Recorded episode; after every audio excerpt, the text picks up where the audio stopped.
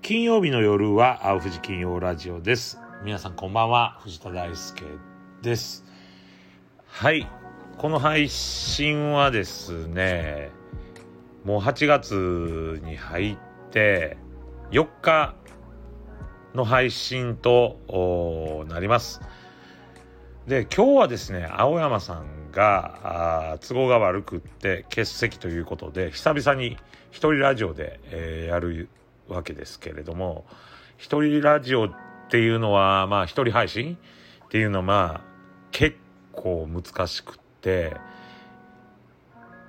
まあいくつかの番組をね僕も企画して、えー、取り組んだんですけれども大概ボツになっているんですがまあたまには一人で配信するのもいいかなと。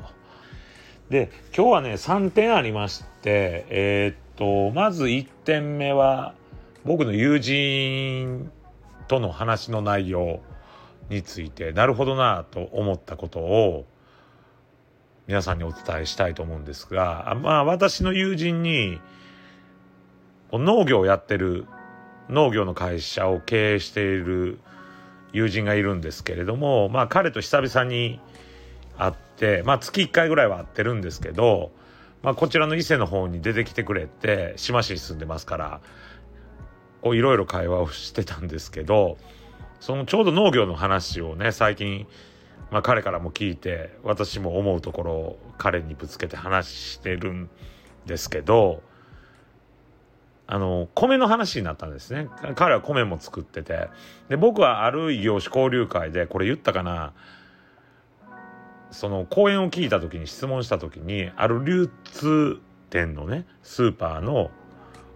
経営者に聞いた時に値上げはどう対応してますか？って聞いたら米以外は全部上がってますと。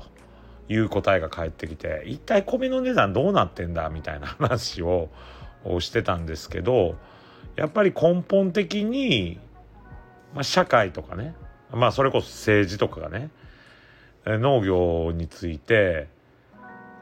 どういう方向でいくんかっていうのをこの現場の視点から考えてないんじゃないかみたいな話をしてたんですよ。まあ例えばその米の価格ね上がらないっていうんですけれどもまあ自給率が低いで世界的に人口も増えてきて、まあ、食糧難になったらね昆虫食なんかがこういいんじゃないかって言ってるというまあ、状況で、まあ、彼が言うにはもう本当に農業のことちゃんと考えてやれば別に昆虫食わんでも生きていけるんやと。でほらまあ環境の変化とかね世界的な人口とかね日本の自給率とかいろいろあるけど食べていけるんだと。だからそこをちゃんと考えやんと何昆虫食わそうとしてんだという話を聞いてまあそうだななるほどなと。今の政治家や有識者はあ人に食べたことないあるいはもう食べなくなった昆虫を食わそうとしてると、まあ、これが果たしていいことなのかどうなのかその裏にある背景って一体そもそも何なのかっていうのをもう一度考えなくちゃいけないなっていうふうに感じたのとそれとやっぱり、まあ、農業ね一次産業かな。農業だけじゃなくて僕らもキノコ作ってますから、まあ、いかにやっていくのが大変なのかっていうのは体感してますから、まあ、この感覚をね、まあ、政治とか行政とか消費者にね分かってもらう、まあ、こういう取り組みしていかなくちゃいけないし制度も個別でまだそこまでね僕らも詳しく勉強してないけどまあ不条理な問題もあると思うんでそういうのを抽出していかなければいけないなと。まあ彼にいろいろ教えてもらいながら取り組んでいきたいなというふうに思ってます。で次に3つ話すって言ったうちの残り2つはですね本を久々に読みました。まあまあこう斜め読みみたいなのはしてるんですけどねちょっと時間を割いて読んだのは久々で最近会計ねうちの会社の会計をしててこう缶詰の状態が多いもんですからちょっと疲れて息抜きに時間をとって本を読もうというふうに息抜きこの世界を生き抜いていくためには本が必要だということで読ませていただいたんですけど一つが千原ジュニアさんの4コマ漫画の「ああ蝶でありたい」という本です。で僕は千原ジュニアさん結構好きなんですけどね彼がまあ大阪で活躍してる頃から好きなんですけれどもこのまあ多彩な彼がまあ4コマ漫画を書いたということで非常に面白いんですけど読んでて気づいたのはね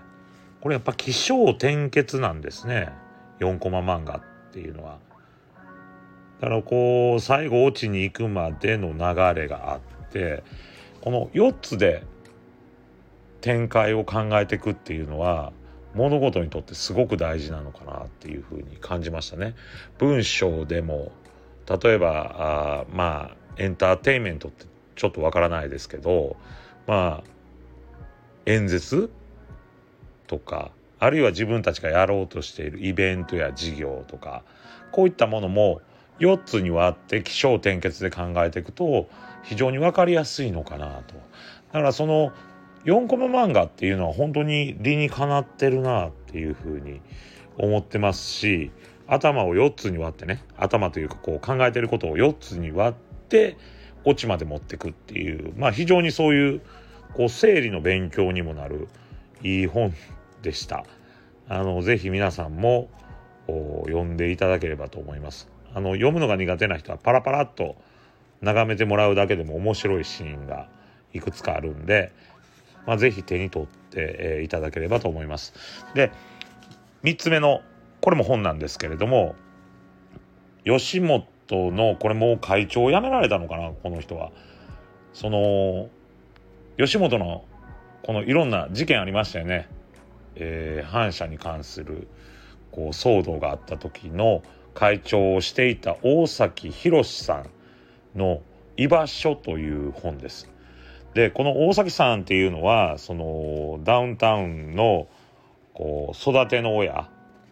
あということで結構有名な方ででこの方がまあ何冊か本は書いてると思うんですけれども最近の本だとは思うんですけどね比較的新しい本だとは思うんですけどこの「居場所」っていうことでね、えー、こうまあ芸人の居場所人間の居場所っていうことでまあいろいろこう綴ってあるんですけれどもこういろんな考え方を綴ってくれているんですけれども、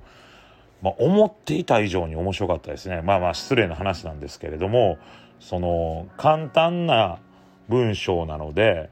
まあ、そんなに格式高く書いてないんですよね。誰でも読めるようにこう出来上がった本なんでそれほど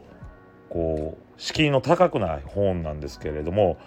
読んでいる中ですごく共感することが多かったですしまあちょっと失礼ですけれども僕と結構似た考え方っていうと失礼なんですけど共感させて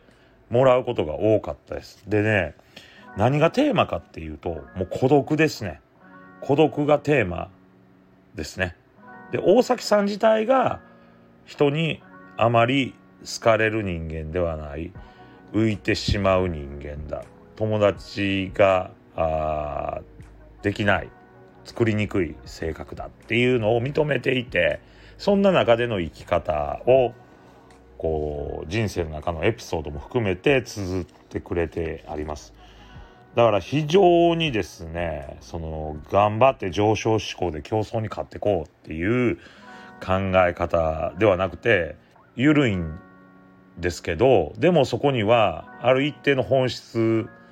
があってまあ今多様性多様性っていうふうに言われてますけれども一方で、まあ、多様性言ってる人があれはあかんこれはあかんとか決めたがるような人も相矛盾するような形いるんですけどこの大崎さんの考え方は本当に多様性。そういうこう違いを認めていくそれぞれのそういう視点をこう大事にされてる方で素晴らしい本でしたね。あの読みやすいんでこのあっという間に読める本だと思うんで皆さんぜひ読んでもらいたいなと思います。まさにこの SDGs というか多様性を考えるならばこの人の本を読んだらいいんじゃないかなって僕は思いました。ある意味では本当にこれ吉本興業っていう大会社の社長会長まで行った人の考え方なのかなって思うぐらい緩い考え方してますけど多分そこに本質があるんだと思いますしあの経営学で有名な野中育次郎先生のこう評論大崎さんに対する評論なんかもこう引用引用というかそこに書かれていてあなるほどなと思うこともありました。こういろんなあ悩み人の悩み孤独があってですね、まあ、それと人間は向き合っていかなければいけないというそのためのこう大崎さんなりのヒントが書いてありますんで是非皆様にも読んでいただきたいと思います。まあ、今日はですね友人に気づかされたことと2冊の本を通じて感じたことを皆様に伝えさせていただきましたまた青山さんが戻ってきましたらね、えー、アフジ金曜ラジオとかでも配信したいというふうに思います皆様聞いていただいてありがとうございました。